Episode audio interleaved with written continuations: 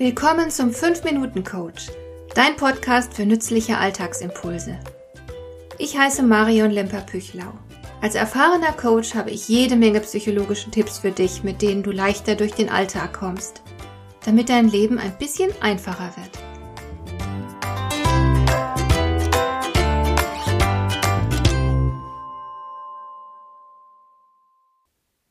Ich bin zu einer Zeit geboren worden, als noch überall schwarze Pädagogik praktiziert wurde. Das Wort Gehorsam spielte eine ganz große Rolle in der Erziehung.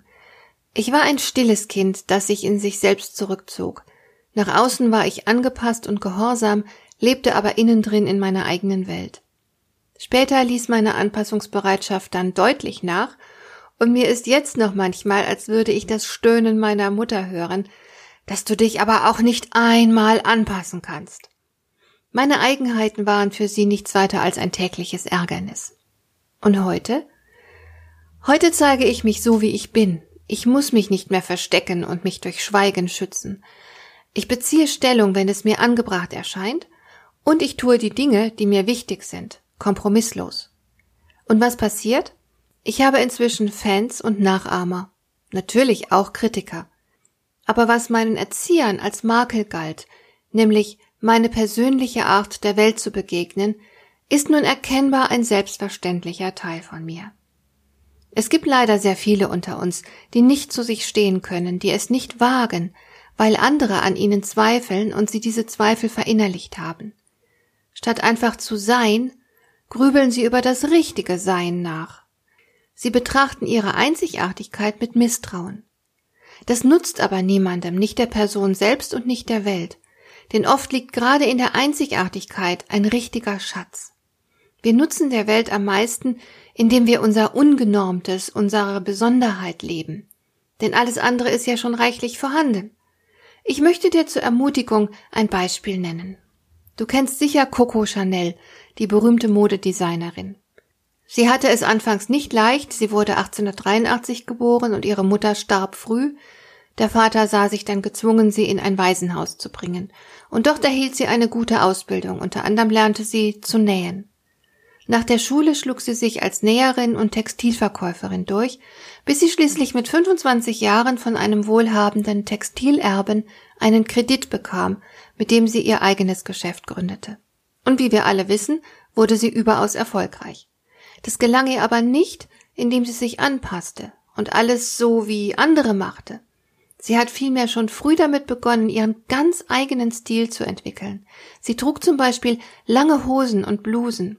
Die Frauen waren damals aber noch in üppige lange Kleider gewandet mit vielen Rüschen und anderem Schnickschnack. Dazu gehörte typischerweise noch ein Korsett und es gab riesige Hüte. Coco Chanel fand das absurd und unpraktisch und sie entwarf konsequent eine Kollektion mit klaren Linien ohne Klimbim dran. Schlicht und elegant. Sie verwendete sehr gerne Jersey-Stoffe, die sich angenehm tragen und die bis dahin immer nur für Unterwäsche verwendet worden waren.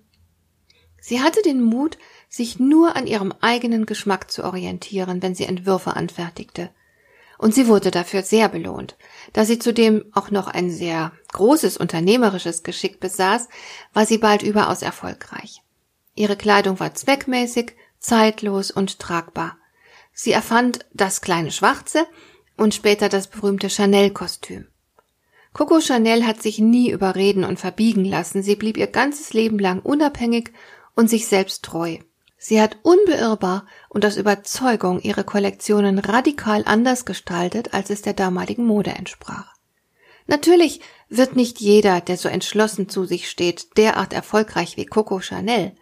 Ihr großer Erfolg ist teilweise ihrem unternehmerischen Geschick geschuldet, teilweise hatte sie aber vermutlich auch einfach ein bisschen Glück.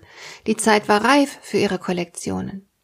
Die Aussicht auf finanziellen Erfolg sollte aber nicht der wichtigste Antrieb für das Handeln sein. Es geht vielmehr um das Tun selbst.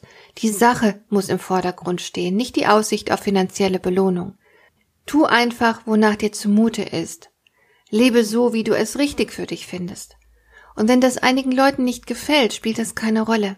Ich bin mir sicher, dass auch Coco Chanel zu ihrer Zeit Kritiker gehabt haben dürfte. Aber das ist egal. Tu, was zu dir passt.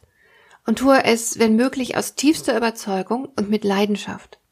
Erfolg ist dann das, was sich eher beiläufig einstellt, wenn du dich deiner Sache widmest. Hat dir der heutige Impuls gefallen? Dann kannst du jetzt zwei Dinge tun. Du kannst mir eine Nachricht schicken mit einer Frage, zu der du gerne hier im Podcast eine Antwort hättest. Du erreichst mich unter info at lemper-püchlau.de. Und du kannst eine Bewertung bei iTunes abgeben, damit diese Sendung für andere Interessierte sichtbarer wird. Schön, dass du mir zugehört hast. Bis zum nächsten Mal eine gute Zeit für dich.